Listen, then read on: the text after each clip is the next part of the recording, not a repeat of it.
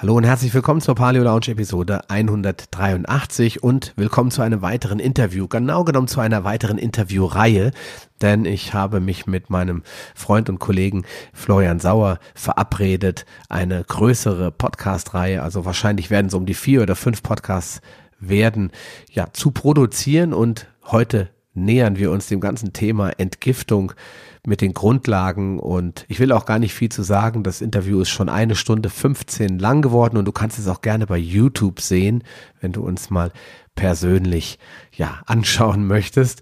Ansonsten findest du dann natürlich in den nächsten Wochen die weiteren Teile sowohl bei YouTube als auch hier im Podcast-Kanal. Also dranbleiben, es geht gleich nach dem Spot los. Willkommen in der Paleo Lounge, deinem Podcast für Paleoernährung und einen ganzheitlichen Lebenswandel. Für ein Leben in Harmonie mit deinem Körper und der Natur.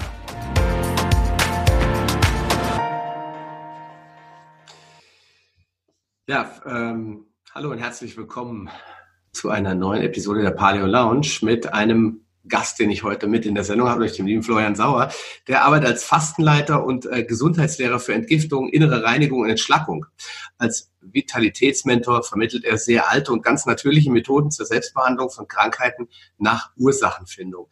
In seinen verschiedenen Seminarhäusern beschäftigt sich Florian samt Familie und Team auf ganz natürlichen Wegen damit, den Menschen durch effektive Entgiftungskuren und Coachings das Bewusstsein für Gesundheit und Vitalität weiter zu öffnen. Ja, und Heute habe ich ihn hier in einer neuen Form von Interviewreihe, die wir jetzt auch bei YouTube ausstrahlen.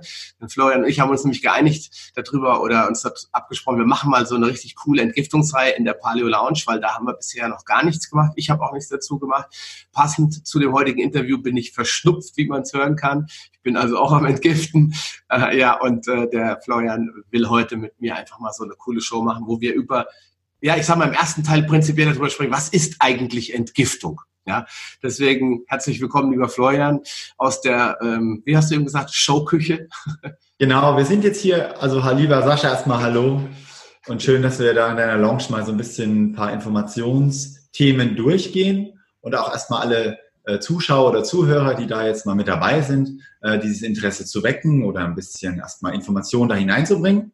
Und ich befinde mich jetzt gerade in der Nakurapie Akademie, die ihre Fertigstellung äh, am 30. März äh, jetzt hat. Das heißt, das erste Nakur, Naturkurhotel, in dem äh, diese alternativen therapeutischen Anwendungen in Selbstanwendung durchgeführt werden können. Das heißt, wir haben seit 15 Jahren ein Zentrum, wo wir Leberreinigung und Fastenkurse führen im Kleinen, mit kleinen Seminarhäusern. Und das haben wir in einem Naturschutzgebiet hier im Thüringen Rennsteig eben vergrößert dort, wo natürlich auch die Wildkräuter wachsen, wo die frischen Säfte gepresst werden können und haben das auf eine Größe ausgerichtet, wo richtig tolle Seminare mit ökologischer Bauweise durchgeführt werden können. Und da befinde ich mich jetzt gerade in unserer Zubereiterküche.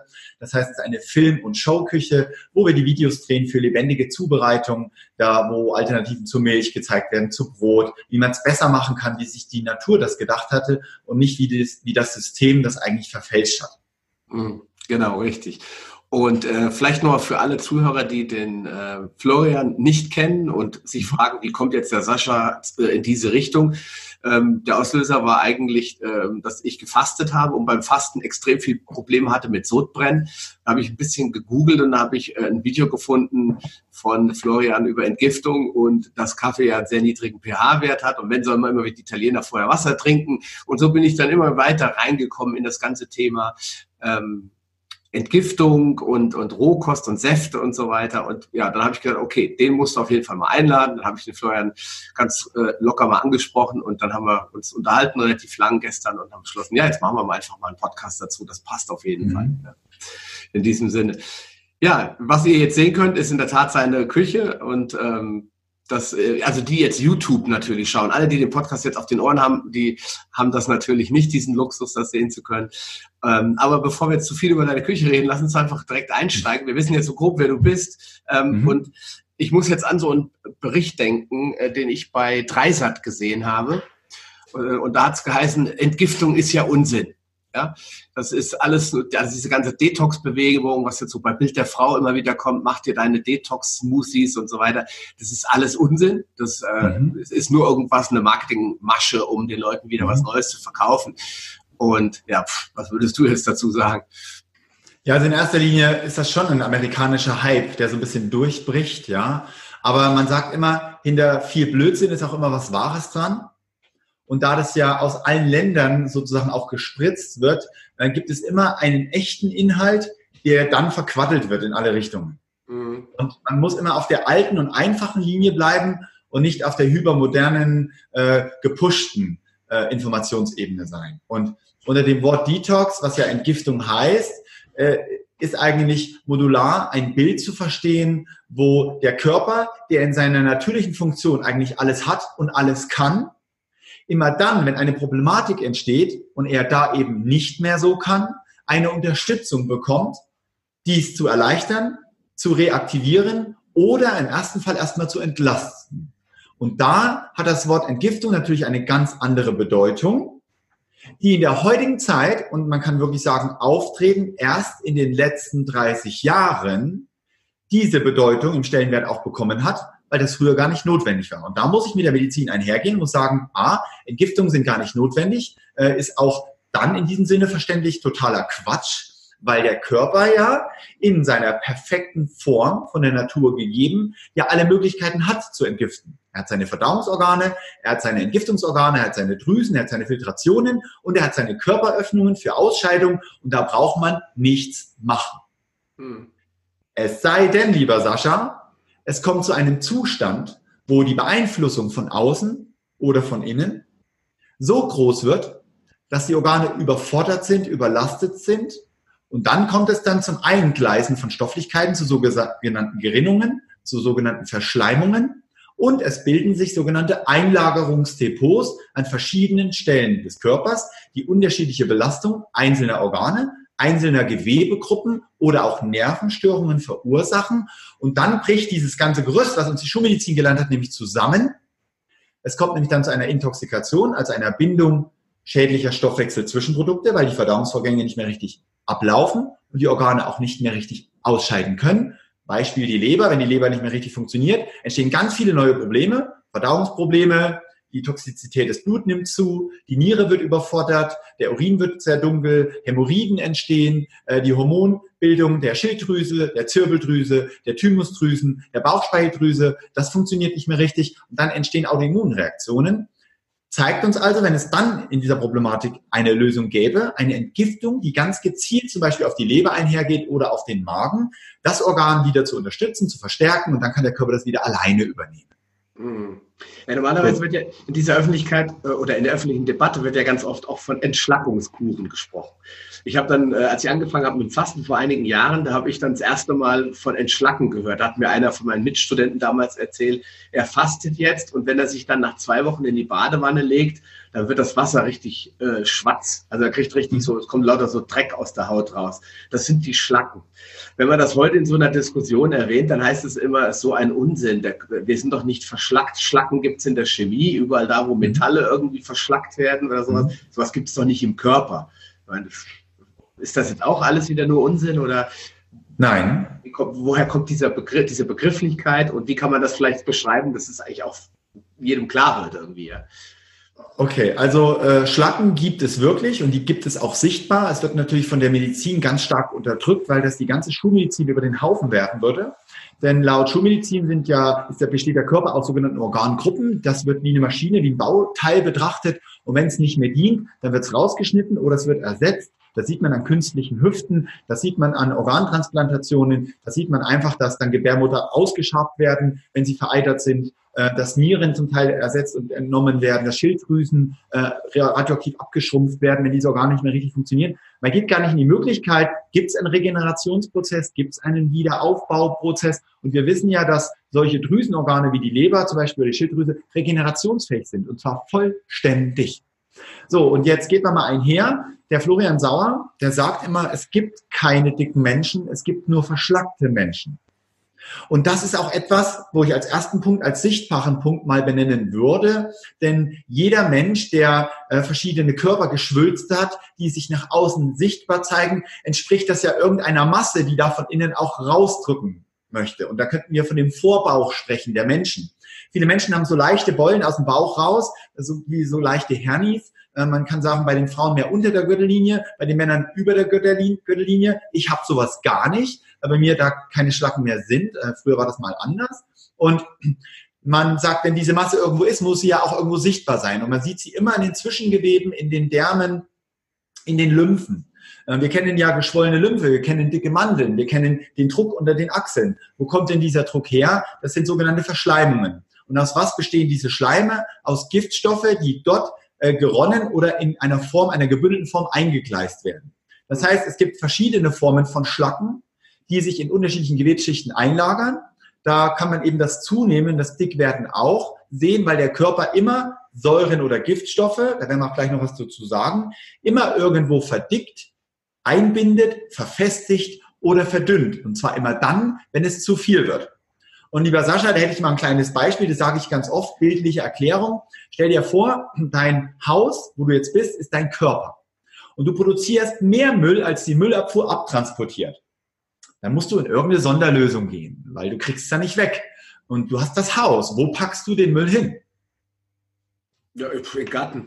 Oder, äh, nee, Garten ist eigentlich zu schön. Am liebsten irgendwie hinter das Haus oder so, oder an Straßen. Genau. Also du suchst dir eine Stelle, die am besten weitesten weg ist vom Herzen in erster Linie, weil Herz-Kreislauf-System muss immer on top bleiben. Darum kämpft der Körper, dass das Herz bis zum Schluss schlägt und aktiv bleibt, weil da alles über den Körper versorgt wird. Und du packst es weg. Du packst es an die Grundstücksgrenze und deckst es ab.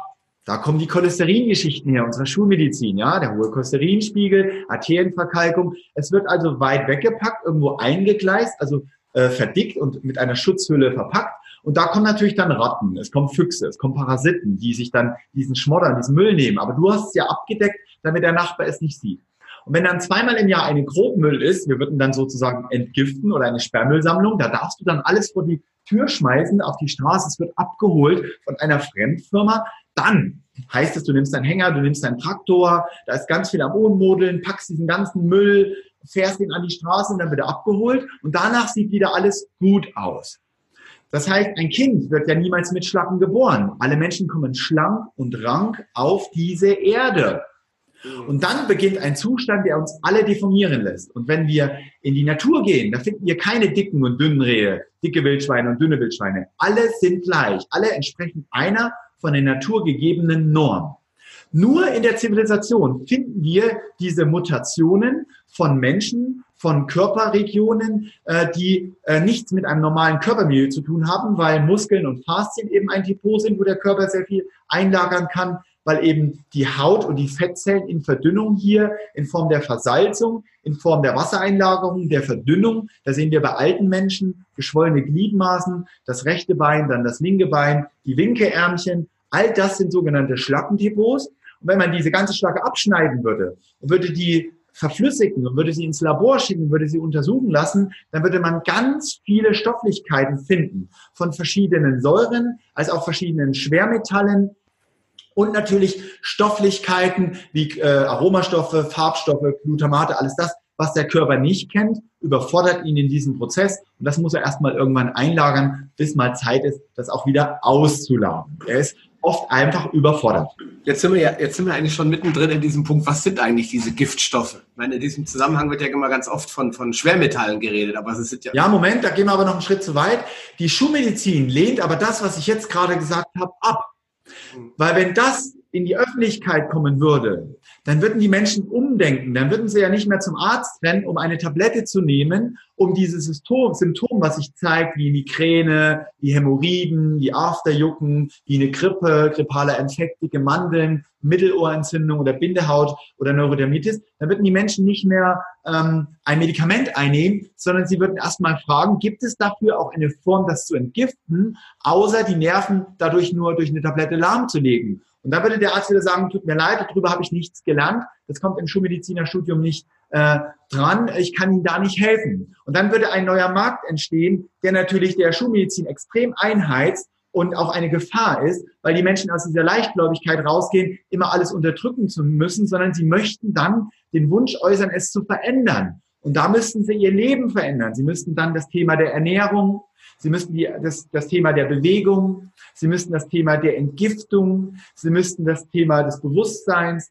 das Thema der natürlichen Bildung, also zurück zur Natur wieder. Und dann werden Sie merken, dass Sie das in der Schule nicht gelernt bekommen, dass Sie das vom Arbeitgeber nicht geschult bekommen, in der Lehre nicht geschult bekommen, was Gesundheitsmanagement heißt.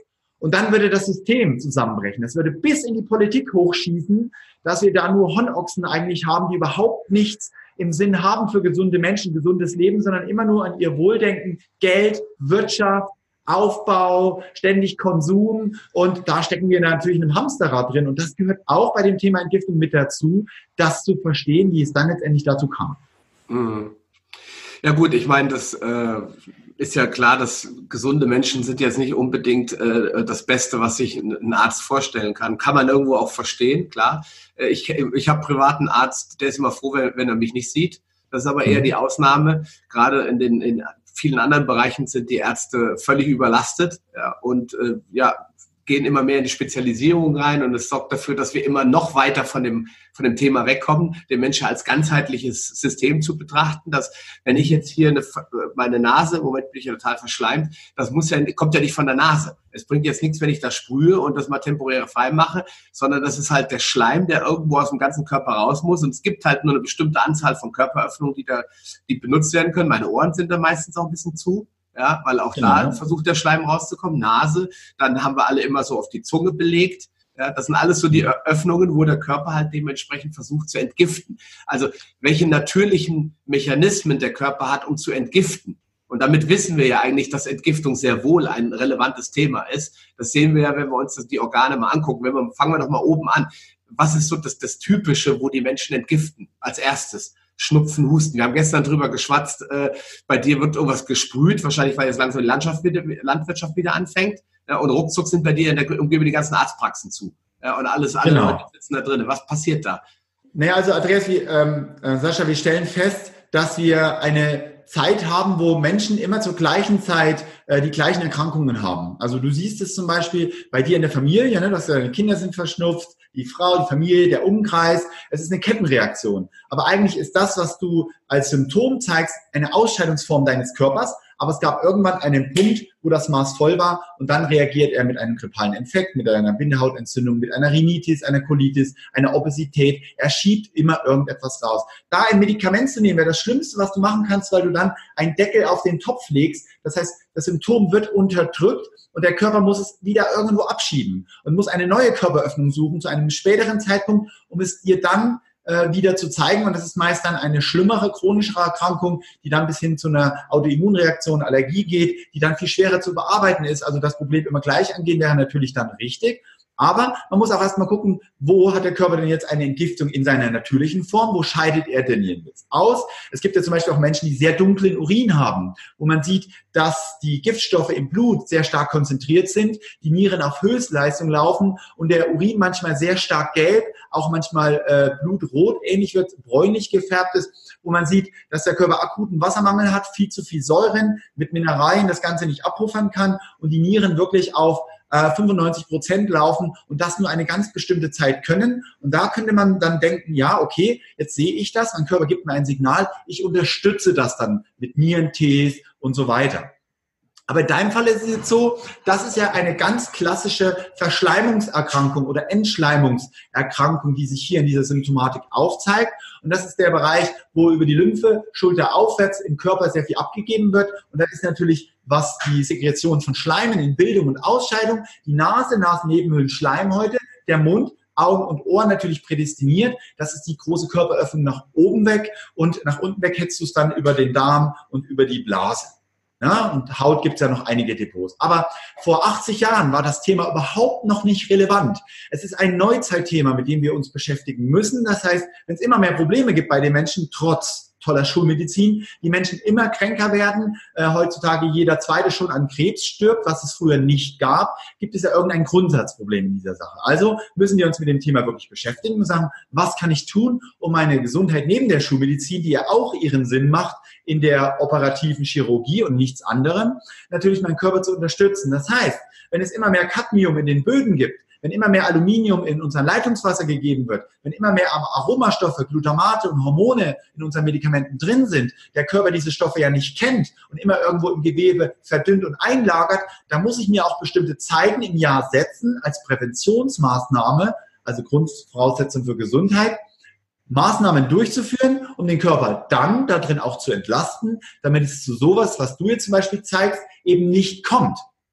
Und das merkt man. Deswegen fallen gesunde Menschen in der heutigen Zeit auf, weil sie sich abheben. Erstens durch ein schönes Augeneiweiß, sie haben leuchtende Augen, sie haben äh, eine sehr gute Zungenoberfläche, sie haben gesunde Zähne, sie haben keine Körpergerüche, weil Schlacken stinkt nun mal und Menschen, die beim Schweiß sehr stark riechen, sind auch sehr versäuert und es geht ja eigentlich letztendlich um die Säure darin, also aus was auch immer die Säure besteht, da können wir dann später auch nochmal in verschiedenen Podcasts drauf eingehen, was für unterschiedliche Säuren und Stofflichkeiten gibt es und wie spiegelt sich dann letztendlich in der Gesundheit, in der nicht vorhandenen Gesundheit oder äh, im Körperbild.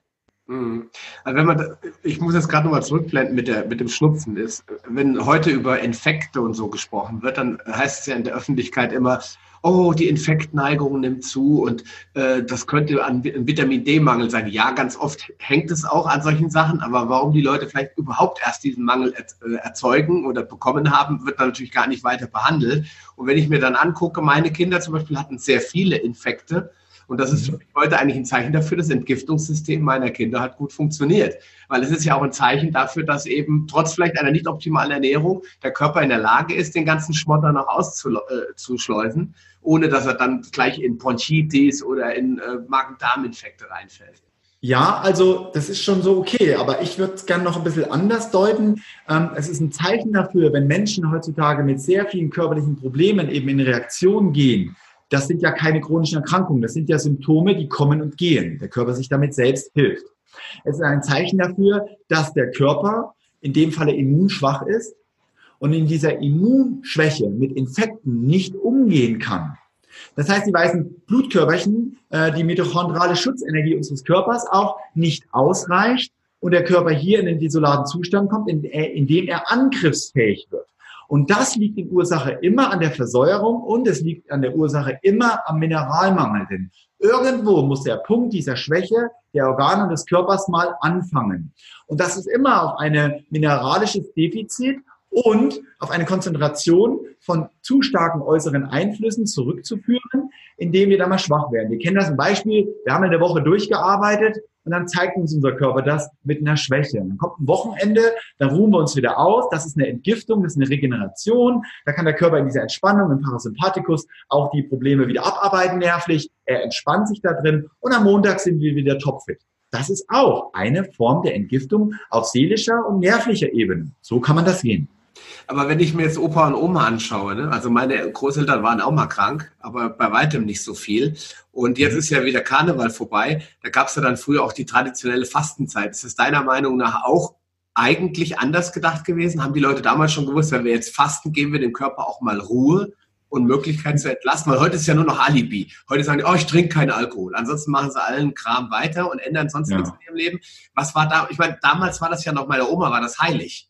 Ja? ja, aber ganz früher gab es von der Natur ein Grundgesetz. Im Winter gab es A nicht so viel zu essen, es gab A nicht so viele Nährstoffe und gerade in Deutschland war es gar nicht möglich, im Winter äh, die ganze Zeit draußen zu sein, rumzulaufen. Also haben die Menschen natürlich im Sommer viel geleistet. Es ging ja darum, zu leben, um zu essen. Also sie haben ja auch für ihr Essen, für ihre Nahrung und für ihr eigentliches nures Leben äh, gelebt. Da gab es ja nicht das Geld, es gab nicht die Steuern, es gab nicht die Versicherung, denen sie hinterherrennen müssen, es gab nicht diese schönen Autos, die sie sich nicht leisten können, sondern es ging nur darum, sich selbst zu versorgen und seine Familie zu vergrößern. Und dafür haben die Menschen gelebt. Das heißt, ein Spaziergang war für die Menschen ganz früher Urlaub. Man möge mal alte Menschen fragen, die jetzt 94 bis 104 Jahre alt sind, wie sie das Leben früher gesehen haben. Das heißt, die Menschen haben im Sommer, also im Frühling, im Sommer und im Herbst alles dafür getan, Lebensmittel anzuhäufen, so wie der Hamster auch, und einzuwecken und zu bevorraten. Und im Winter da hat man geruht. Die Zeit der Entgiftung war immer der Winter, weil man sich da zurückziehen musste. Und in dieser Zeit hat man auch gefastet, weil man ja die Lebensmittelration auf ein Minimum eingeschränkt hat. Es gab ja nichts zu kaufen. Man musste ja alles selber anbauen und im Winter, da wächst eben nichts. So, und aus dieser Philosophie hat der Mensch in der Natur, so wie jedes Tier auch, zeitweise nichts zu fressen bekommen. Und da geht der Körper, wenn er keine Nahrung bekommt, in eine sogenannte Autophagie hinein. Das heißt, ein Cell Recycling äh, fängt an, der Körper ernährt sich aus Ressourcen, die er selbst eingelagert hat. Also auch Proteine und Eiweiße aus Muskeln und Sehnen werden verstoffwechselt und werden in Energie, auch in Aminosäuren wieder umgewandelt, von denen er zehrt. Und dadurch entsteht ein Cell Recycling. Er geht in diese Entgiftung hinein und leitet natürlich dann auch, wenn Giftstoffe da sind, diese mit aus. Was aber früher nicht gab. Das heißt, die Regenerationsprozesse der Menschen waren A, viel schneller. Zweitens gab es die, das Auftreten dieser Probleme wie Angina, Grippe, Schnupfen und so weiter fast nicht, weil die Menschen auch sehr einfach gelebt haben, äh, sehr getrennt die Nahrungsmittel zu sich genommen haben und es zu diesen Überbelastungen gar nicht kam. Und deshalb natürlich auch alte Menschen von ihrem Erbgut, von ihrer Knochendichte viel resistenter sind und dann auch viel immunstärker, wie die Kinder, die heute geboren werden, von Vätern und Müttern, die komplett demineralisiert sind, dann Kinder zeugen. Und es ist natürlich klar, dass die Knochendichte der Kinder dann nicht so gutes Mineraldepot aufweist und dann der Körper natürlich auf diese Reserven nicht zurückgreifen kann und dann in medizinische Unterstützung geht, weil er ja keine andere Lösung hat. Das erklärt auch, warum unsere Kinder in der heutigen Zeit alle so krank sind, so verschnupft sind, so verschleimt sind. Seit dem Ersten Weltkrieg haben wir dieses Problem und die Kinder werden immer kränker, immer schwächer. Und die Oma, die kann es gar nicht verstehen. Sie sagen, in eurem Alter waren wir nie krank. Wir waren ständig draußen. Wir mussten ständig arbeiten, Heu machen, Gartenarbeit. Das, wir hatten gar keine Zeit, über Krankheiten mal nachzudenken. Das heißt, der Körper wurde auch durch diese aktive äh, Vorgehensweise darin unterstützt, zu schwitzen, zu arbeiten ne? und damit auch zu entgiften. Und das gibt's heutzutage nicht mehr. Also wir sitzen den ganzen Tag in der Schule oder im Kindergarten in sitzender Position. Der Körper wird kaum bewegt. Er wird in seinen Körperkreislauf muskulär überhaupt nicht angespornt selbst wenn sich mal was einlagert, das auch wieder rauszubringen. Und irgendwann ist der Eimer natürlich voll und dann kotzt er sich aus. Das ist dann zum Beispiel auch der Schnupfen oder äh, die dicken Mandeln und das, wenn dann der Eiter wirklich auch wieder rauskommen muss, weil der Körper sich entlasten muss. Und das ist natürliche Entgiftung. Ja, okay. Also wenn wir jetzt, also kann man sagen, Fazit, damals haben die Leute A, weniger Giftstoffe aufgenommen, erstmal. Dann haben sie viel schneller diese auch wieder abgebaut, weil sie ständig in Aktion waren, in Bewegung waren. Äh, dann hatten sie natürlich auch die ganzen modernen Nahrungsmittel nicht, also wiederum weniger Giftstoffe. Und mhm. ähm, es konnte sich auch nichts aufbauen, weil weniger arbeiten tun wir heute ganz unter uns, ne? Nicht wirklich, oder? Wir arbeiten heute fast mehr, aber wir arbeiten nicht mehr so, wie wir früher natürlich gearbeitet haben, mit der, mit der Ecke oder Hacke in der Hand im Garten oder auf dem Feld, sondern wir sitzen nur noch äh, in gebeugter Haltung vor dem Computer wenn wir überhaupt was trinken, dann Kaffee, Kaffee, Kaffee und dann die ganze Zeit blaues Licht und Strahlung und alles und dann fallen wir irgendwann abends um 8 Uhr auf die Couch, nehmen uns erstmal ein Bierchen. Ich, ich überspitze es jetzt mal ein bisschen. Du, weißt, Na, du hast vollkommen recht, das ist das Neumoderne, so ist das. Ja. Aber früher war es so, da ist man früh ähm, halb sechs ungefähr aufgestanden und dann musste man um 19 Uhr Feierabend. Warum? Weil ja das Licht es nicht gab. Und wenn das Licht ausgeht, schüttet unsere Zirbeldrüse Schlafhormone aus und dann werden wir automatisch müde. Das heißt, die Menschen sind automatisch immer zur richtigen Zeit ins Bett gegangen und der Körper hatte immer mindestens sechs bis acht Stunden Zeit zum Entgiften. Denn nachts ist der Regenerationsschlaf für Entgiftung der Organe. Da sind wir introvertiert und am Tag sind wir extrovertiert. Da geht es um Aufnahme und Nacht geht es um Abgabe. Und die Menschen arbeiten heutzutage zu lange, zu intensiv. Sie werden durch Licht mediale Technik natürlich weit in den Abend, in die Nacht hinein beansprucht.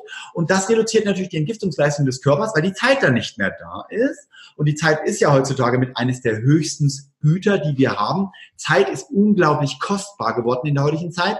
Aber worum es hier eigentlich geht, ist, dass in einem Braten, Sauerbraten mit Klöße und Rotkohl als Beispiel, vor 60 Jahren, ja, zwei Zusatzstoffe drin waren, Pfeffer und Salz. Und heutzutage sind 38 Zusatzstoffe neben Ascorbinsäure, Glutamate, Geschmacksverstärker drin, verschiedene Düngemittel durch die Verarbeitung dieser Produkte. Da sind sehr viele Chemikalien zu finden, Konservierungsmittel zu finden. Und das ist das Problem der heutigen Zeit. Und nur das ist das Problem. Auf technischer, organischer Seite. Da haben wir die seelischen und nervlichen Überforderungen noch nicht angesprochen, die dann zur reduzierten Leistung unserer Organe führen. Aber das ist das Problem, das wir haben in allem, was wir konsumieren ist viel zu viel drin an Belastungen. Und am Ende haben wir nicht das Gleichnis, dass der Körper wirklich eine Energieübertragung davon hat, sondern am Ende geht er mit einem Minus aus dieser Geschichte raus, weil die Leute ja nicht den Wert in sich erkennen, nur das Beste für ihren Körper zu nehmen, sondern es geht nach dem Preis, also immer schön billig, immer schön einfach, immer noch ein Rabatt oder ein Gutschein mit dabei. Und da ist natürlich von einem Produkt nicht viel zu erwarten. Und das ist das Problem, warum die Menschen heutzutage so schwach so müde, im Energiemangel aussehen, so faltig, so aufgequollen, weil aus Müll entsteht Müll. Da kann kein fruchtbares Land und Leben und Körper und Zellen entstehen. Das geht nur, wenn ich mir der Natur bewusst bin und weiß, wo ich meine Energien herbekomme. Und da ist dann die Verschwörungstheorie von Detox nicht da, weil aus dem amerikanischen die Smoothies ja da eine Grundnotwendigkeit sind, hochpotente Nährstoffe aufzunehmen. Die Form der Detox-Säfte, hochpotente mineralische Stofflichkeiten. Ähm, die äh, Idee des Biolandbaus, wieder natürliche Nahrung anzubauen, wo Nährstoffe drin sind, mit der Körper auch arbeiten kann. Und jetzt kommt's, Entgiftungsformen automatisch entstanden sind, weil es würde nicht etwas entstehen, wenn man es nicht braucht. Das heißt, die Menschen haben Probleme, sie machen sich Gedanken, einer entwickelt Entgiftungen, viele andere machen es und plötzlich wird es publiziert, muss ja auch was Wahres dran sein. Und da kann nicht irgendwie ein Fernsehsender kommen, der überhaupt keine Ahnung davon hat, einer von den Reportern noch nie eine Entgiftung gemacht hat oder irgend so Schulmediziner, der, der überhaupt nichts davon versteht, weil er es ja auch nicht gelernt hat und keine Erfahrung gesammelt hat und kommen und kann sagen, das ist alles Quatsch. Ich muss immer sagen, man muss diese Erfahrung machen, man muss es ausliegen. Man findet in beiden Geschichten Blödsinn, den man weglässt. man sucht sich immer in der Mitte den Pfad, der logisch ist, plausibel ist, vielleicht auch wissenschaftlich erklärt werden kann. Und da sind wir bei Entgiftungsformen wie zum Beispiel Fasten als Beispiel. Äh, das ist ja wissenschaftlich bewiesen. Die Autophagie, die hat sogar einen äh, Nobelpreis bekommen äh, dafür, dass der Körper durch Weglassen von Nahrung in kurzer Zeit und Stimulation bestimmter Entgiftungsprozesse in Ausscheidung, in Sekretion von eingelagerten Körperflüssigkeiten und Schleimen geht. Und wenn diese zur Ausscheidung kommen, dann verändern sich neurologische Störungen, es, äh, es verändern sich diese Nervenstörungen, äh, es verbessert sich der Gesundheitszustand, der Körper geht in einen Selbstheilungsprozess, der vorher gar nicht möglich war. Und das hat die äh, russische Armee ja schon rausgefunden im Ersten und Zweiten Weltkrieg durch die Behandlung ihrer eigenen Soldaten durch den Verzicht von Nahrung, aber Zuführung von Nährstofflichkeiten in Form von Säften, Kräutern, Tees und so weiter. Genau, also die Autophagie nochmal für alle, die das vielleicht noch nicht gehört haben, obwohl ich das in meinem Podcast schon öfter auch erwähnt habe, ist ja nichts anderes als ein sogenannter Autoreparaturprozess, bei dem der Körper die Zeit bekommt, Zellen abzubauen, die eben nicht mehr 100 Prozent bringen und durch bessere, neuere Zellen zu ersetzen. Und diesen Effekt hat man in der Regel schon ab 12, 14, 16 Stunden Fasten, fängt der schon an zu laufen. Die optimale, ähm, einer von mir sehr verehrter Arzt aus den USA, Dr. Burke, sagt immer, bei 20 Stunden ist die Autophagie schon auf Maximum und wenn man jetzt auf drei Tage verlängert, hat man eigentlich schon wirklich einen massiven Effekt. Nun, da werden wir auch in späteren Folgen nochmal drüber sprechen. Kann jetzt nicht jeder einfach loslegen und sagen, ich faste mal. Da können auch ganz Ah, darum geht's gar nicht. Ja. Sascha, es geht darum, wenn ich zum Beispiel äh, in meinem normalen Alltag, ich sehe einen 24-Stunden-Tag und als Beispiel esse ich von 9 Uhr bis 19 Uhr und stehe dann erst wieder um 9 auf und man zählt mal nach, dann ist man schon über 12 Stunden, wo man nichts gegessen hat. Das heißt, der Körper braucht in jedem 24-Stunden-Rhythmus eine Zeit von 12 Stunden, wo er nichts isst. Da geht es nicht ums Fasten, da geht es nicht ums Verhungern, es geht einfach nur darum, dass es Essenszeiten gibt, und es gibt Essenspausen und in den Essenspausen hat der Körper Zeit zum Entgiften. Da sollte er auch möglichst schlafen. Deswegen gibt es ja in der Natur die Dunkelheit. Da gibt es ja unsere Drüsen, die darauf reagieren und Schlafhormone ausscheiden. Sie nehmen uns also unser Wirken um zu entgiften. Und wenn es da zu einem Störfeld kommt im Alltag und das über 10, 20 Jahre Überforderung, haben wir das Problem, dass dann unsere Stoffwechselfunktionen, also unsere Organe nicht richtig funktionieren und es kommt dann zu einer reduzierten Entgiftungsleistung, die dann zu einer verstärkten Vergiftung führt, die sich dann körperlich auch zeigt. Und deswegen werden die Menschen da draußen auch immer dicker, immer fetter, obwohl sie eigentlich gar nichts dafür können, weil sie vom System eben unterversorgt werden. Das ist auch ein politisches Problem. Ja, muss man ganz wirklich sagen. Man könnte fast sagen, da steckt eine Verschwörungstheorie dahinter, wenn man an sowas glaubt. Aber man hat es ja immer selbst in der Hand, sich zu informieren. Und wenn es ein Problem gibt, das selbst zu erkennen und es zu verändern, also seinen Schlafrhythmus wieder zu verbessern, seine Essens- und Pausenzeiten zu strukturieren und sich darum zu kümmern, dass der Körper wirklich die Nährstoffe bekommt, die er braucht, möglichst aus natürlicher Nahrung, damit diese Funktionen einfach wieder funktionieren. Und dann sieht man schon sofort Besserung. Da braucht man noch keine Entgiftung durchzuführen. Ja, ja, ist klar. Es gibt, ich stimme dir vollkommen zu, ich bin ja ein großer Fan von intermittierenden Fasten. Ich will einfach nur damit sagen, es gibt Menschen, die dann sagen, oh, ich habe jetzt irgendwo mal aufgeschnappt, Fasten soll gesund sein. Dann fasten die einfach. Und wir werden da später nochmal drauf zu äh, sprechen kommen. Intermittierendes Fasten ist in Anführungsstrichen kein großes Problem.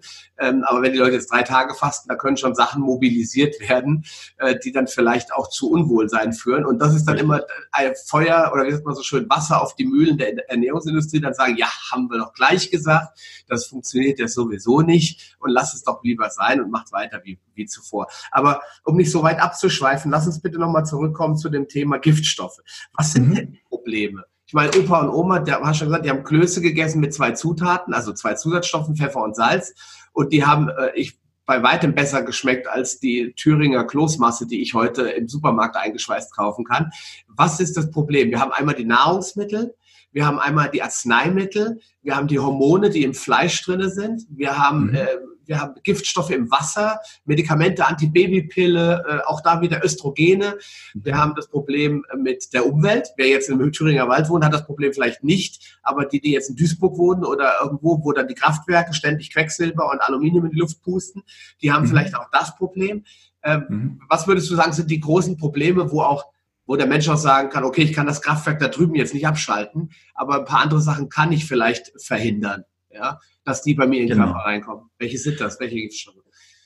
Also grundsätzlich ist es so, wenn er da drin überfordert wird, dann muss er ja irgendwo in den Notmechanismus gehen und dann bilden sich diese Schlacken, diese Einlagerungsdepots, der Körper vergiftet und nervig merken wir dann auch eine Reduzierung unserer Leistung.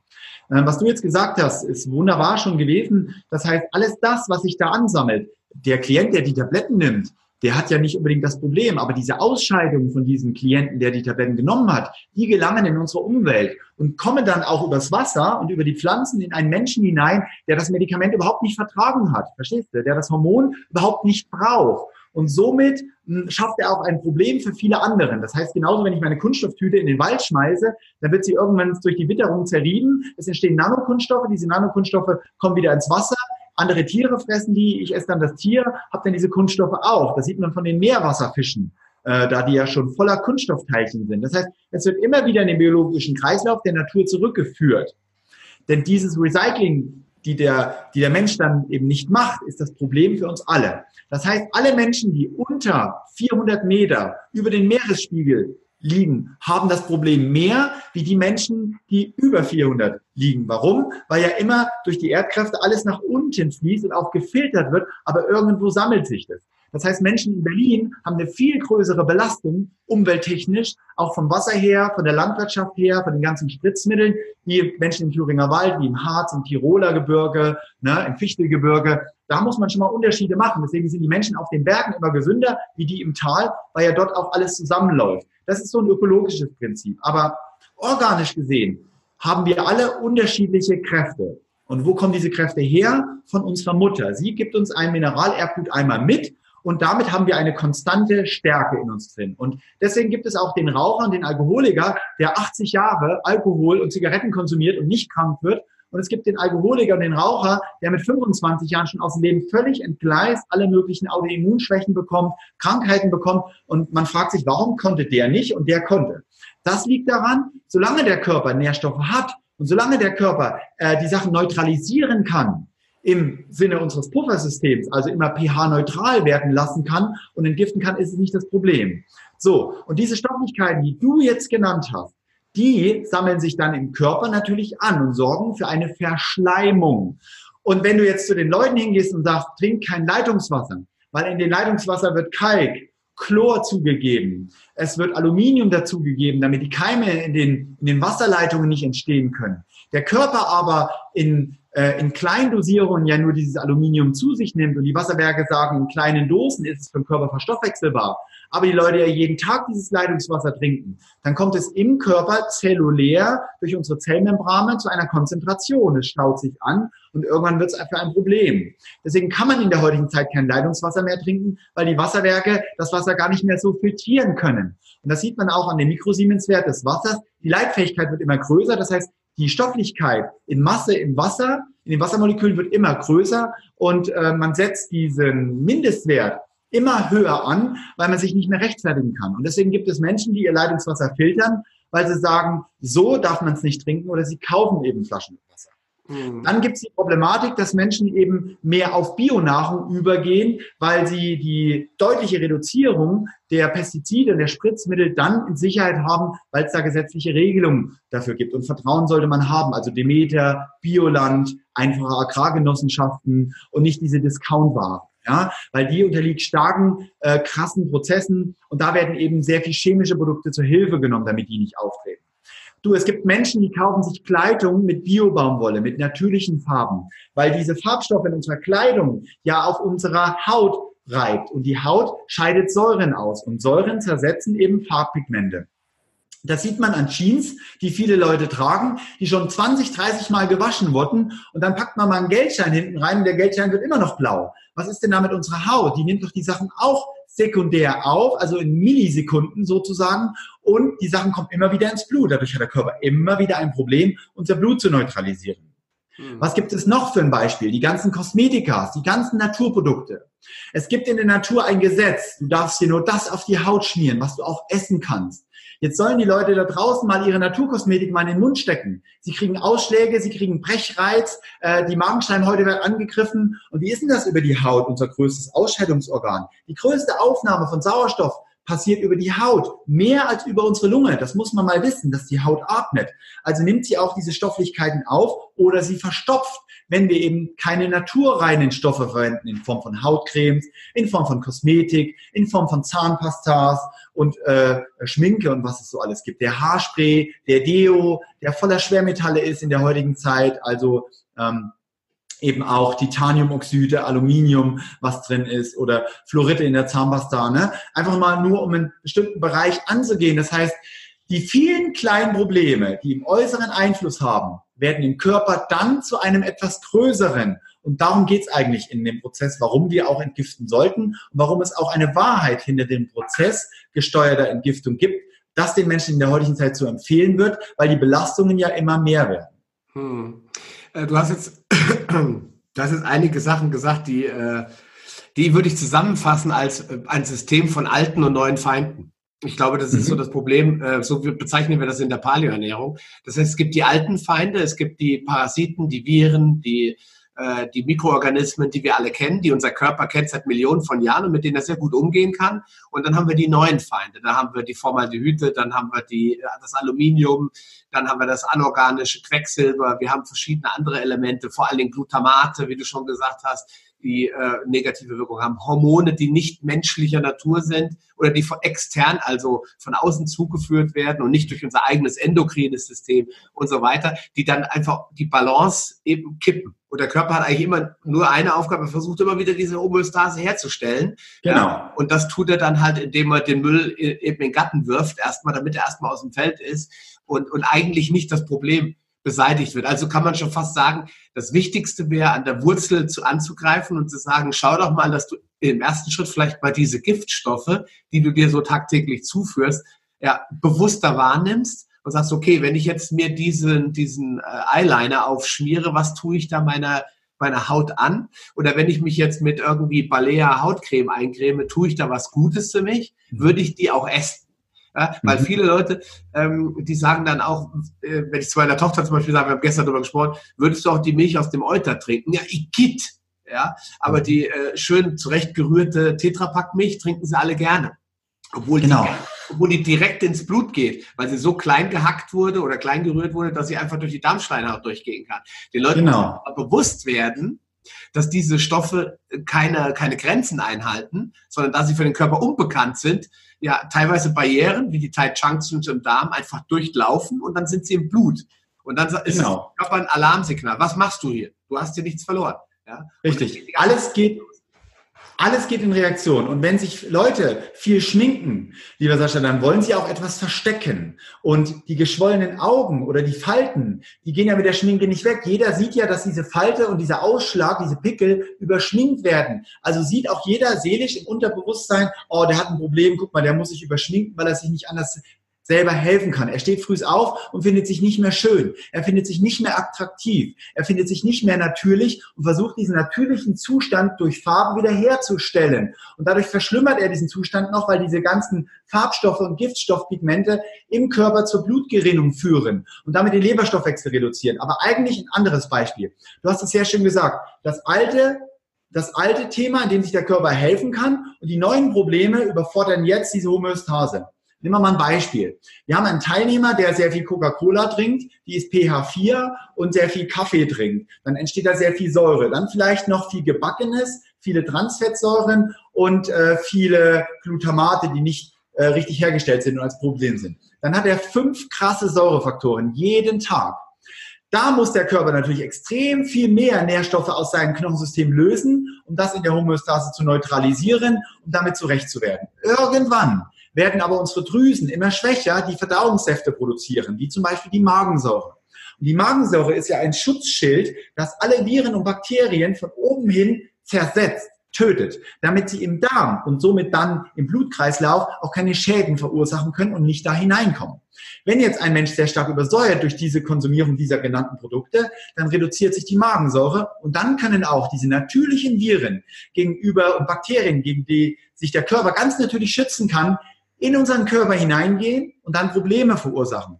Deswegen haben wir heutzutage auch sehr viele Menschen, die sehr stark parasitär befallen sind, also nicht nur von Hefebakterien, wie zum Beispiel Candida, sondern auch von Parasiten wie äh, Seilwürmer, wie Fadenwürmer, wie Trichomonaten, Leberegel und so weiter. Und dass dann Organe befallen werden, die von innen dann zerfressen werden, weil der Körper sich in seiner natürlichen Funktion gar nicht mehr gegen diese natürlichen Feinde schützen kann, weil ihn die Kraft genommen wird in Form dieser Immunschwäche. Genau. Und das ist dann immer ganz interessant, dass, äh, was, ja in der, was ich immer in der Diabetes-Diskussion so kritisiere, ist, ähm, man kann ja nicht Feuer durch Feuer löschen, äh, obwohl das teilweise ja funktioniert. Aber mhm. äh, wenn ich zum Beispiel ein Problem mit Insulin habe, ja, dann welcher wahnsinnige Mensch kann dann wirklich glauben, dass sich durch noch mehr Insulin die Problematik beseitigen kann? Genau das Gleiche haben wir jetzt bei dem Thema, da ist jemand äh, Candida befallen, hat einen verheften Darm.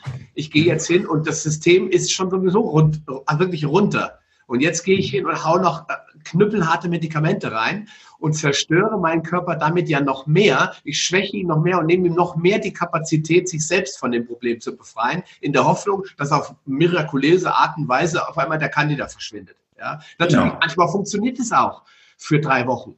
Und dann kriegen die Leute, dann, wie du eben so schön gesagt hast, dann kommt der Dreck aus dem anderen Loch raus.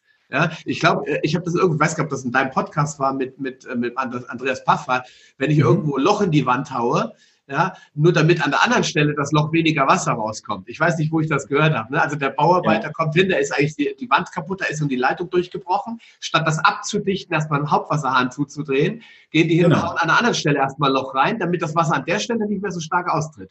Ja? Genau, und so funktioniert die Medizin. Also sie gibt uns ein Medikament, was an einer anderen Stelle eine Entzündung auslöst und somit der Körper dieses Symptom verändert und das für uns in der Wahrnehmung, weil er sich ja um eine neue Baustelle kümmern muss. Und diese Entzündung wird ganz konzentriert, kurzzeitig durch ein Medikament immer eingeworfen.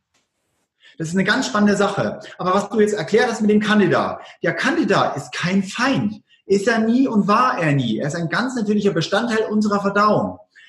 Aber er ist natürlich auf Zucker und auf Hefe und solche Säure natürlich auch aus. Und wenn ich jetzt immer mehr Müll konsumiere, dann ist natürlich klar, dass er sich immer mehr vermehrt. Und es ist auch klar, dass irgendwann das Immunsystem keine Kontrolle mehr hat über diese Bakterien oder über diese Pilzgeflechte. Und er dann natürlich dominant wird und natürlich sein Eigending macht. Wir sprechen dann von einem anaeroben Milieu. Das ist dasselbe wie ein Krebstumor, eine Verwucherung von äh, verrückten Fasern, die sich im Körper breit machen, weil der Körper sich darin nicht mehr schützen kann. Ja, genau. Und deswegen ist es daher erstmal äh, das Immunsystem, in dem Fall das Darmimmunsystem, kann sich sehr gut selbst regulieren. Wir kennen ja. genug, wir kennen genug Endosporen, die als Polizisten im Darm agieren und dafür sorgen, dass die Guten wachsen und die Bösen ein bisschen zurückgedrückt werden, weil alle haben sie ihre Aufgabe und ich brauche ganz oft die Bösen, um eine Disbalance zu beseitigen. Habe ich aber nur noch die Bösen, kann ich mich nur noch darauf konzentrieren, die wieder einzudämmen und dann werden die Guten da gibt es nämlich auch ein paar auf einmal auch zu böse, weil sie sagen, oh, jetzt guckt keiner mehr nach uns. Deswegen ist das Darmmikrobiom ja so ein, so ein unglaublich spannendes Thema, was im Moment auch in allen Medien diskutiert wird. Mhm. Und da haben wir ja eins der stärksten Entgiftungsorgane neben der Haut. Und wenn ich mhm. äh, den Darm natürlich ruiniert habe, dann entstehen unendlich viele Krankheiten, die überhaupt gar nicht auf den Darm zurückzuführen sind im ersten Moment. Der, der Schulmediziner, der guckt dann nur auf das Knie und sagt, ja, da genau. ist eine Arthritis drinne.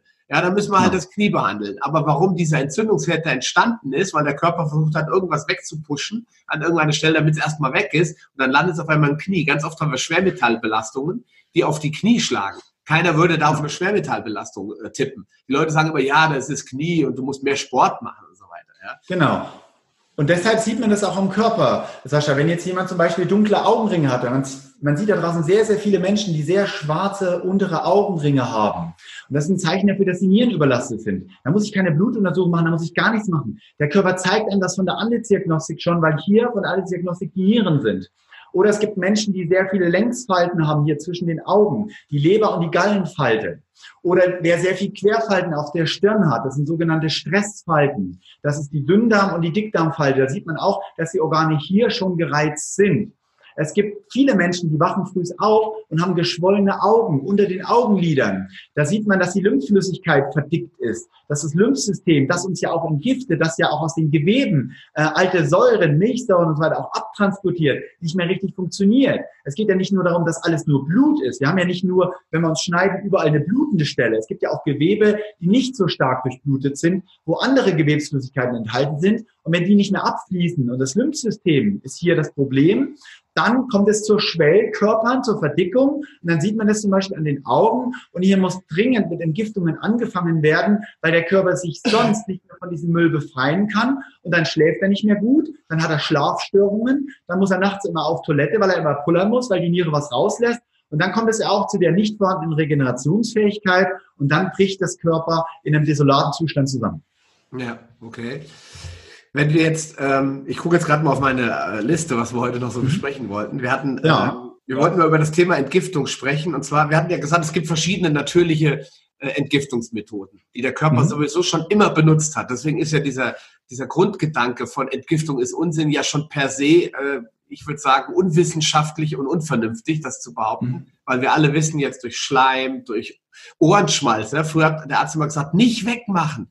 Das ist ein mhm. Reinigungsprozess und, und, eine Schutzschicht, damit das Innenohr geschützt wird. Ja, genau. heute wird da rumgepopelt und gebohrt, weil alles immer unangenehm ist. Mhm. Ja, wenn der Körper aber da speziell viel Dreck produziert über die Ohren, dann ist es vielleicht auch ein Zeichen. Da läuft gerade was, ja. Der Körper genau. da was rauszubringen, ja. Lass das mal einfach rauskommen. Die Nase jetzt bei mir mit Schnupfen. Bei anderen Leuten ist es vielleicht Durchfall auch eine Möglichkeit des Darms zu sagen, raus mit dem Unsinn, der jetzt da drin ist. Andere Leute genau. erbrechen sich. Ich kenne Leute, die haben regelmäßig Probleme, wenn sie irgendwelchen Müll essen, dann kommt es auch oben raus. Der Körper sagt, ja. lass mich gut damit. Alles natürliche Organismen. Lymph hast du eben erwähnt. Ja, ja es gibt noch viel mehr. Regelblutung der Haut. Vielleicht da hast du was zugesagt, letzt gestern. Die, Prämenstruale Beschwerden. Keine natürliche Frau der Welt hat normalerweise eine Regelblutung. Es ist nur ein Schleimfrucht, der abgeht. Dadurch, dass die Eierstöcke der Frauen aber heutzutage durch die Verschlackung so verfettet sind, kann der Körper die Eizelle ja nicht so einfach mehr ablösen. Und es kommt eben hier zu einer sehr, sehr starken schmerzhaften Reaktion, was dann eigentlich prämenstruale Beschwerden sind. Aber es gibt noch ganz andere Ausscheidungskriterien, zum Beispiel der Urin der ist ja gelbe Urin oder brennende Urin, Blasenentzündung, die oft einhergeht. Ne? Da sind also zu viele Reizstoffe drin in der Blase. Der Urin muss öfter abgegeben werden. Was haben wir denn noch? Wir haben zum Beispiel Ausschläge, ja. Schuppenflechten, ja, ja, Psoriasis. Wir haben den Bereich der Neurodermitis. Wir haben den Bereich des Schwitzens. Es gibt viele Menschen, die nachts sehr stark schwitzen und sich manchmal nachts ein, zwei Mal auch umziehen müssen. Oder Menschen, die tagsüber schwitzen, aber sehr unangenehm riechen. Auch das ist eine Nottür, weil über die Haut kann der Körper sich ja auskotzen. Er kann ja die Säuren rausschieben. Schweiß stinkt nicht, aber Abfälle, Säuren, Schlacken, die stinken. Schweißfüße denke ich da immer. Als ich hatte Jugend hatte ich furchtbare Schweißfüße. Meine, meine, Mutter hat immer gesagt, oh, stell die Schuhe weg. Ja, aber auch der Mundgeruch zum Beispiel. Weil der Körper ja auch über die Lunge Kohlensäure, ne? Kohlenhydrate, Kohlensäure, Kohlensäure muss den Körper verlassen. Es entstehen immer, auch wenn ich eine, einen Stammsellerie esse, entstehen Abfallprodukte. Und die habe ich meine Ausstellungsorgane, die äh, verlassen den ganz normal. Wenn der Stammsellerie aber mehr Giftstoffe enthält als Nährstoffe, weil er irgendwo chemisch in China auf irgendeinem Feld oder in irgendeiner Röhre gezüchtet wird, ohne wirkliche Nährstoffe, dann ist es für mich ja mehr ein Problem und da braucht der Körper sein ganzes Immunsystem, um das Ding wieder loszuwerden. Wenn das ihn überfordert, muss er irgendwo auch Sonderöffnungen bilden, um das rauszubringen. Deswegen in der normalen Entgiftung kriegen wir das gar nicht mit, weil wir unsere Körperöffnungen haben, indem wir es ausscheiden.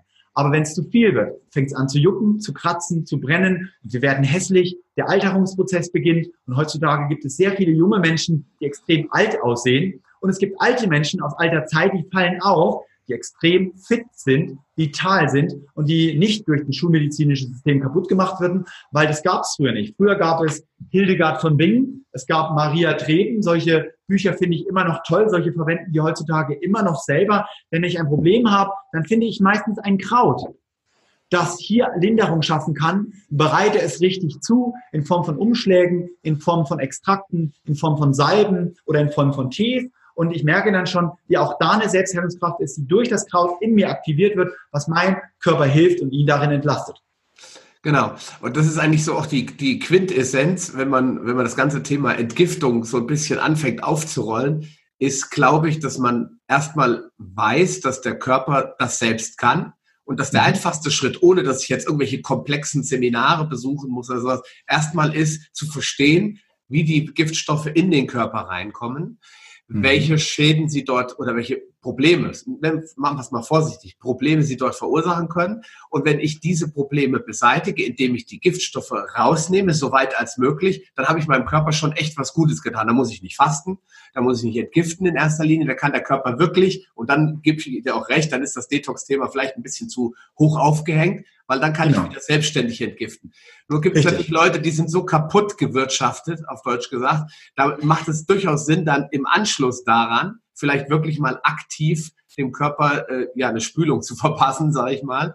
Deswegen mhm. vielleicht nochmal der Grundgedanke. Wir werden ja in den nächsten Folgen ein bisschen tiefer in das ganze Thema Entgiftung eintauchen. Wir wollten heute, glaube ich, mal erklären, was ist eigentlich Entgiftung? Was passiert? Oder was macht es notwendig, genau. Genau, was macht es notwendig? Was sind die Wirkungsmechanismen oder die Prinzipien? Ich sage jetzt mal lösen, binden etc., dass wir dann mit den, Bogen schlagen quasi zur nächsten mhm. Episode. Mhm. Genau. So, also wir können ja mal ein Beispiel bringen. Wie viele Menschen da draußen haben Amalgam in den Zähnen verbohrt? Ja? Der giftigste Stoff, der eigentlich nie in den Körper reinkommen kann, der voller Schwermetalle, unter anderem auch Quecksilber ist. Und dieses Quecksilber lagert sich im Gehirn und in unseren Drüsen ein, auch das Cadmium vorwiegend in der Bauchspeicheldrüse. Das heißt, alle Menschen, die das, äh, die das Amalgam in den Zähnen haben, haben auch automatisch eine Schwermetallbelastung die über 40 Jahre nicht auffällt, aber irgendwann zu neurologischen Störungen führt. Wenn Sie diese Probleme irgendwann bekommen, dann werden Sie untersucht und dann werden diese Schwermetallwerte festgestellt. Dann fragen Sie sich, wo kommt denn das her? Dann sagt der Arzt, ja, das ist Amalgam, das haben Sie vor 40 Jahren reinbekommen. Und dann sagt er, warum bohrten ihr uns sowas überhaupt in die Zähne rein? Ja, weil die Schulmediziner, die Zahnärzte das so gelernt bekommen haben. Da wird nicht drüber nachgedacht. Da gab es keine Langzeitschädenstudien, weil man das ja Ne? Du bist ja der Proband sozusagen und jetzt wissen wir das und jetzt machen wir es nicht mehr, aber auch nur die Zahnärzte, die sich mit alternativen Methoden befassen und nehmen dann Keramik. Ne? So wird dieses Problem abgeschafft. Aber jeder Hartz-IVler bekommt heutzutage noch Amalgam reingebohrt. Und das ist eine Massenvergiftung. Oder das Fluorid in die Zahnpasta, was eigentlich ein Rattengift ist, ja, was unsere Nervenzellen im Gehirn abtötet oder unterdrückt und lahmlegt und damit auch das Immunsystem immer schwächer wird. Oder das künstliche Jod, das in Salz hineingegeben wird. Und das sind eben Massenvergiftungen, die da stattfinden. Die Menschen, die das wissen, nicht mehr konsumieren. Und damit reduzieren sie die Eigenschaft und vergrößern natürlich wieder die Möglichkeit des Entgiftens. Nur wenn ich mich mit dem Thema Entgiften in Sondermaßnahmen mal befasse, weil ich sage, ich will mal fasten oder ich will mal eine Zeit lang Heilerde trinken, die bestimmte Gifte ausleiten kann, da muss ich immer verstehen, dass das Wichtigste ist, wenn ich entgifte, das Lösen der Gifte, Phase 1, das Binden der Gifte, Phase 2, das Transportieren der Giftstoffe Phase 3 und das Ausscheiden der Giftstoffe in Sicherheit immer zusammengehört und dass man nicht einen Punkt vernachlässigen darf, also nicht einfach nur die Nahrung weglässt und dann denkt, oh, jetzt wird schon irgendwie alles von alleine gehen, weil das, was gelöst wird, muss gebunden, transportiert und ausgeschieden werden. Und darüber werden wir in den weiteren Folgen mal Licht ins Dunkle bringen, damit man sich in das grobe Spektrum auch mal ähm, ein Bild hat und natürlich auch Sicherheit hat, die richtigen Wege zu gehen, wenn man Probleme hat, die selbst zu lösen und nicht immer eine Tablette zu schlucken. Genau, richtig. ich glaube, das ist schon, das müsste man schon als Tipp Nummer eins aufschreiben, ähm, weil ich habe ähm, jetzt am Ende, das ist immer ganz praktisch für die Leute, die hören sich den Podcast an und sagen dann, okay, was kann ich eigentlich tun? Jetzt, jetzt habe ich ja schon einiges gelernt. Um Gottes Willen, ich habe Amalgam in den Schäden, ich habe, äh, ich esse immer Glutamat, also Maggi, ne? Maggi habe ich jetzt letztens anderthalb Flaschen weggeworfen. Meine Frau meinte irgendwann, als es Suppe kam, wo ist denn das Maggi? Das hast du weggeschmissen, ne? Das sage ich ja, ja, das habe ich weggeschmissen. Also sorry, aber das kann man nur noch wegschmeißen. Naja, es geht ja gar nicht um das Maggi, sondern es geht um das Glutamat da drin. Das ist eines der höchsten Nervengifte. Das kann man auf jedes Essen machen und es schmeckt gut. Also merken wir, da stimmt ja irgendwas nicht. Irgendwas manipuliert uns da drin. Und das haben sich Chemiker eben ausgedacht, um ein Produkt, das keinen Wert hat, damit mit einem Wert zu versetzen, weil es schmeckt ja gut, so ein Döner mit Glutamat schmeckt gut, eine Pizza schmeckt gut. Beim Asiaten wird ja fast nur Glutamat ins Essen gegeben, es sei denn, es ist ein Bio-Öko-Asiat, der das auch ausweist, weil er weiß, dass er die Menschen sonst damit krank macht und er das ethisch nicht vereinbaren kann. Und das gibt es ja schon immer mehr. Also fallen die schlechten Schafe auch immer mehr auf. Und man muss halt einfach sagen, auf Wiedersehen, ab jetzt kommt es nicht mehr. Ich werde immer bewusster und fange an, mich darin erstmal zu entlasten. Und damit steigert sich natürlich wieder die Entgiftungsreaktion des Körpers und es verbessert sich der Zustand der Gesundheit. Ja, und das ist ja das Wesentliche, weil das ist ja das, was wir eigentlich damit bezwecken. Wir wollen den Leuten ja jetzt hier keine äh, Kräutermischung verkaufen für 300 Euro, ja, sondern wir wollen den auch keine Predigten halten. Ja, man soll ja äh, nicht zum Prediger sein, sondern man soll auch die Leute, die es interessiert, mit dem Thema aufgreifen lassen, damit sie selbst schaffen, es zu regulieren und nicht wieder abhängig sind von anderen. Genau, richtig. In diesem Sinne würde ich ganz gerne jetzt zum Abschluss, lieber Florian, noch ein paar Tipps raushauen die, mhm. wo die Leute sagen, okay, was können die Leute bis äh, in zwei Wochen, werden wir uns wahrscheinlich wieder hören, was können die Leute tun jetzt aktiv? Was wäre denn so der erste Schritt, wenn man sagt, okay, ich bin jetzt, wir haben jetzt einen Fritz oder eine Annette und die sind jetzt halt wirklich am Boden, ja, die sagen, ich komme morgens nicht mehr aus dem Bett, ich bin den ganzen Tag, habe ich Tagesmüdigkeit, ich, äh, ich glaube nach dem Podcast, das könnte was damit zu tun haben. Was könnten dir die ersten Schritte sein, um einfach mal eine kleine Besserung zu verspüren? Gut, also als allererstes ab jetzt nur noch das Beste in den Körper. Die besten Lebensmittel, woher man es auch bekommt oder welche Lösung man es findet, auch wenn es finanziell eine Herausforderung ist, das umzusetzen. Also Bio-Lebensmittel, Agrargenossenschaften, äh, kleinen Gärtnern. Ich lebe das Prinzip der Wildkräuter, Sascha. Das heißt, ich habe mir einen Wildkräuterführer damals für 6,95 Euro gekauft und habe festgestellt, dass es über 95 Wildkräuter gibt in Deutschland, die essbar sind.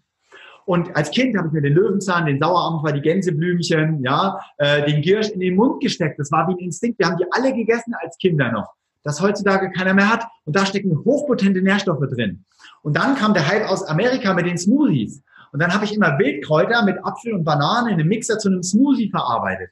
Und immer wenn ich diesen Smoothie getrunken habe, ich habe es ja nur vermixt mit Wasser, ja, und ein bisschen abgeschmeckt mit Früchten habe ich unglaublich viel Leichtigkeit und Energie gespürt. Da habe ich gedacht, das trinke ich jetzt jeden Tag, bin ich ja viel besser drauf wie alle anderen. Und habe dann gesehen, wie meine Augen immer heller werden, ich konnte besser sehen, wie der Mundgeruch zurückging, äh, die Schwellungen gingen zurück. Ich habe einfach mehr Leichtigkeit verspürt und Energie. Das sind ganz einfache Möglichkeiten. Später, im Winter hatte ich dann keine Wildkräuter, da habe ich angefangen, Gemüse zu entsaften. Habe also mir einen Slow Chooser gekauft und habe damit Gemüsesäfte, also Gurke, Zucchini, Stangensellerie und Fenchel entsaftet. Das sind hochmineralische Säfte, kolloidale Mineralien sozusagen, mit allen zwölf Mineralsalzen. Die sind wichtig, damit zellulär aufgenommen werden kann. Ne? Über Salz kommen die Nährstoffe intrazellulär an. Da ist die Mitochondrie. Und wenn die Mitochondrie alles bekommt, was sie braucht, dann produziert sie für uns Energie und Immunstärke. Wenn wir das verstehen, heißt es, ich brauche einfach gute Nährstoffe und die müssen aus der Natur kommen und nicht aus einem Supplement.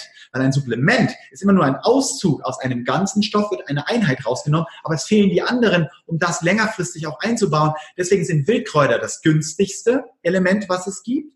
Jeder hat sie zur Verfügung, auch wenn nicht unbedingt in der Stadt, weil alles Beton ist, außerhalb der Städte, in Wäldern, in freien Wiesen, wo nicht Landwirtschaft groß betrieben wird und nicht alles abgedüngt wird, sondern also in Waldgruppen kann man die finden, aber auch in kleinen äh, Hinterhausgärten wachsen diese.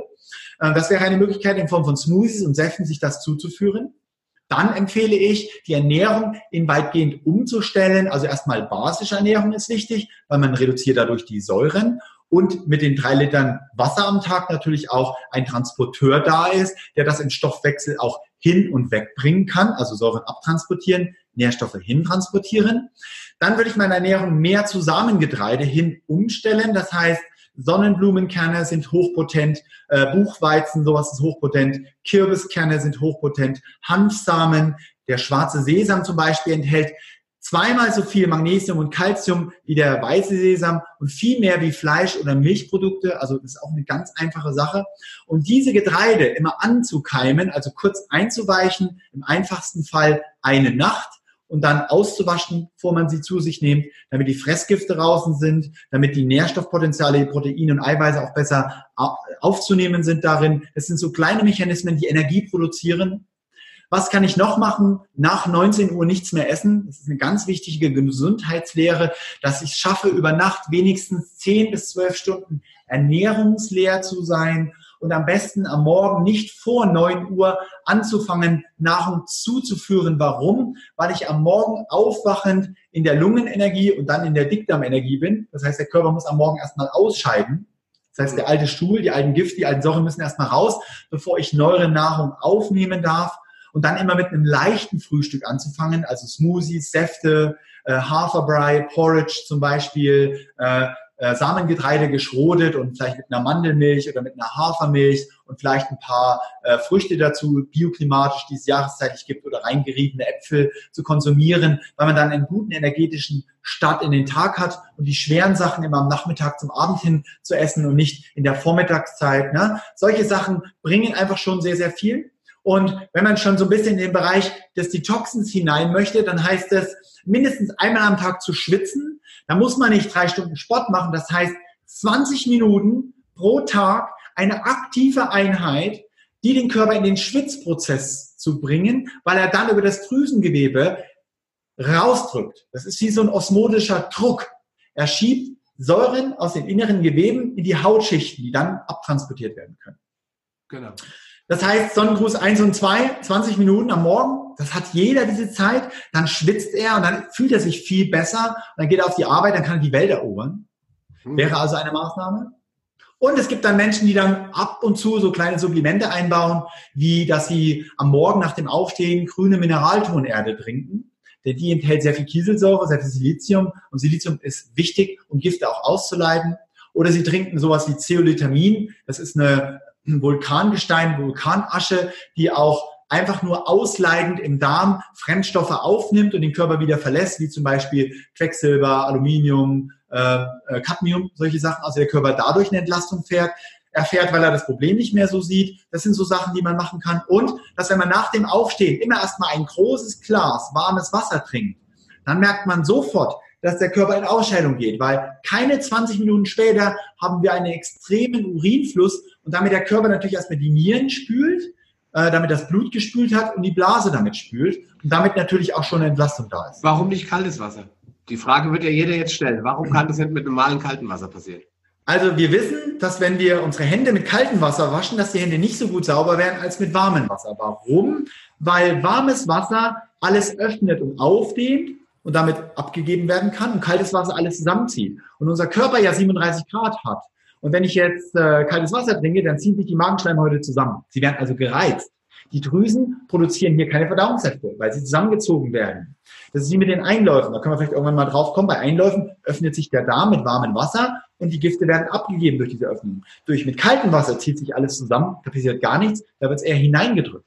Und deswegen heißt es am Morgen immer warmes Wasser, warmes Wasser trinken, weil man auch mit warmem Wasser die Hände besser reinigen kann und dadurch das schneller ins Blut übergeht, damit vom Blut schneller bei den Nieren ankommt, die Aufnahmefähigkeit vom warmen Wasser besser ist und die Sachen rausgespült werden kann. Das lernt man in der einfachen TCM oder in der thailändischen äh, naturholistischen Gesundheitslehre.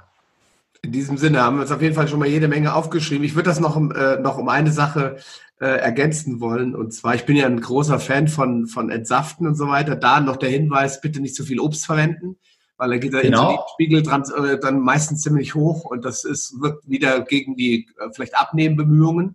Bei äh, Basenkost wäre ich mit dem, ich mag den Begriff nicht, habe ich dir gestern schon erzählt. Ich würde sagen mineralstoffreiche Kost, weil äh, mhm. basisch ist meistens mineralstoffreich. Das klingt dann nicht so nach Modebegriff. Ist mal basisch, dann sind die Leute, oh Gott, jetzt fängt er schon wieder mit an. Deswegen sage ich erstmal mineralstoffreich und das kann man eben nur tun, indem man sehr viel grünes Gemüse, chlorophyllhaltiges Gemüse isst, Blattgemüse, äh, blättrige Kreuzblütler, vor allem Brokkoli, Vitamin C, Bombe, äh, Blumenkohl, super Sachen. Mhm. Das kann man nehmen. Nicht so viel kochen, weil dadurch landet vor allen Dingen das, die Mineralstoffe im Kochwasser und dann sind sie weg.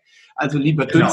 Solche Sachen oder wie du schon gesagt hast, Smoothies verwenden, einfach weil wir, das ist mal wieder ein anderer Podcast, weil wir einfach in der Nahrung so wenig Mineralstoffe drin haben, dass wir sie auspressen müssen, dass wir nicht die ganzen Faserstoffe wieder mit aufnehmen. Auch das ist ja, das ist ein Problem unserer Landwirtschaft in der heutigen Zeit, aber äh, basische Ernährung heißt für mich einfach viel frische Sachen zu mir zu nehmen, nicht so verarbeitet, genau. weil alles, was verarbeitet wird, wird immer sauer verstoffwechselt. Ein Beispiel. Ein Apfel hat Apfelsäure, die wird aber für den Körper zum Vorteil, für Nährstoffe hin verstoffwechselt. Wenn ich jetzt einen Apfelsaft trinke aus einer Flasche, der gekocht ist, dann bleibt das im Körper eine nicht nutzbare Materie, die uns zum Mineralverlust führt und damit übersäuert. Und deswegen haben wir dadurch einen Säurestoffwechsel.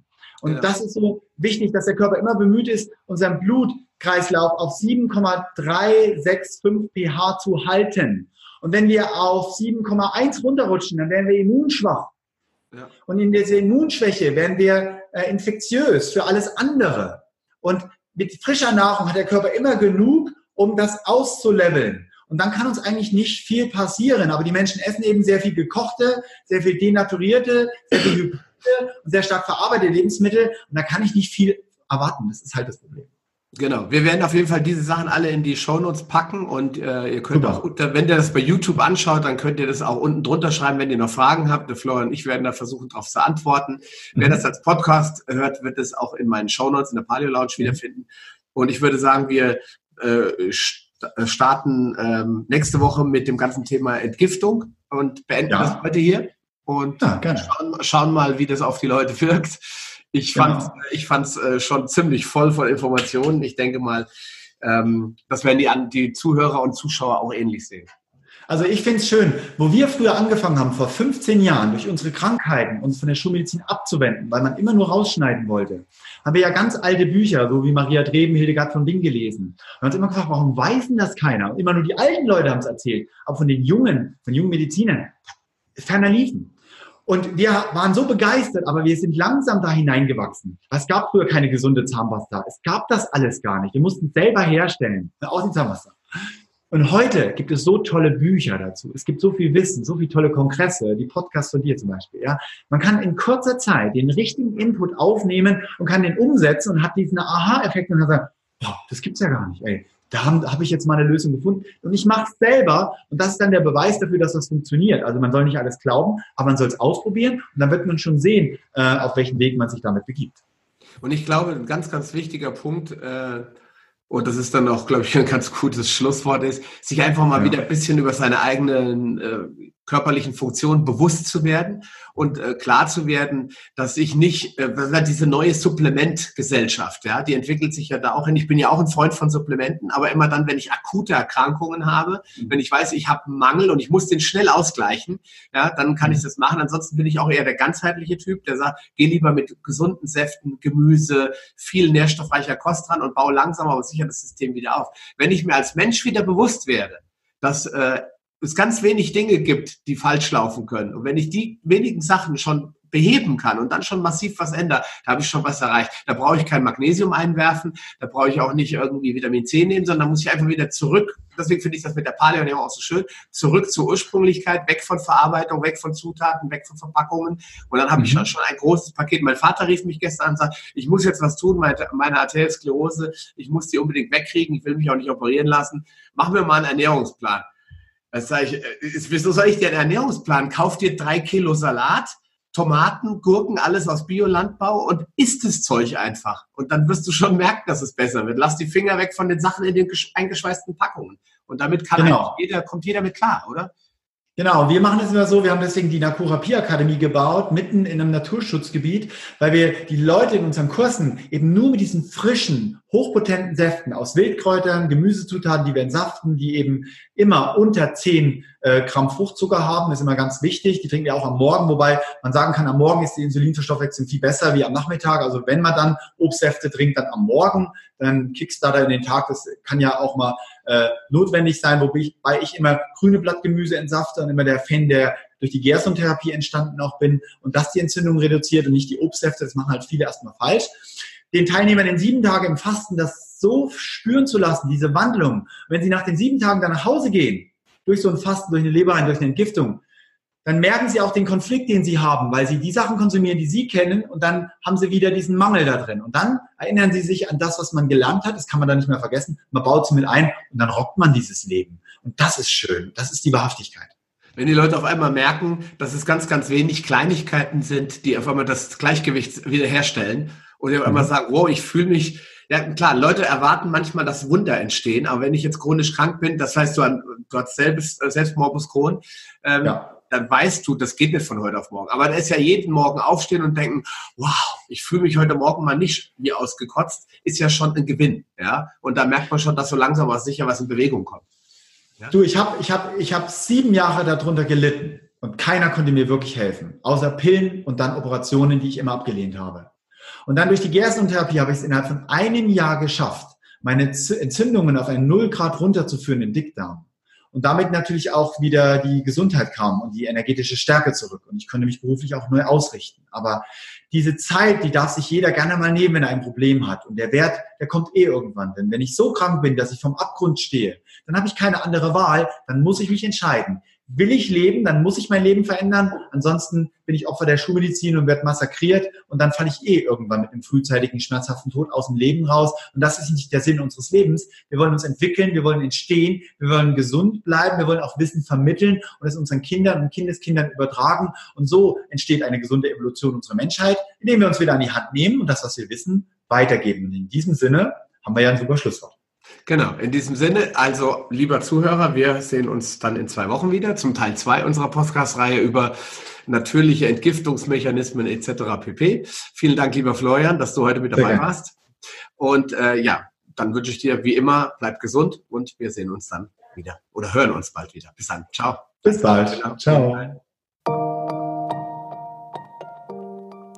Schön, dass du dran geblieben bist. Die wichtigsten Informationen zu dieser Folge findest du in den Show Notes unter palio-lounge.de slash pl. Dort findest du alle Podcast-Episoden auf einen Blick.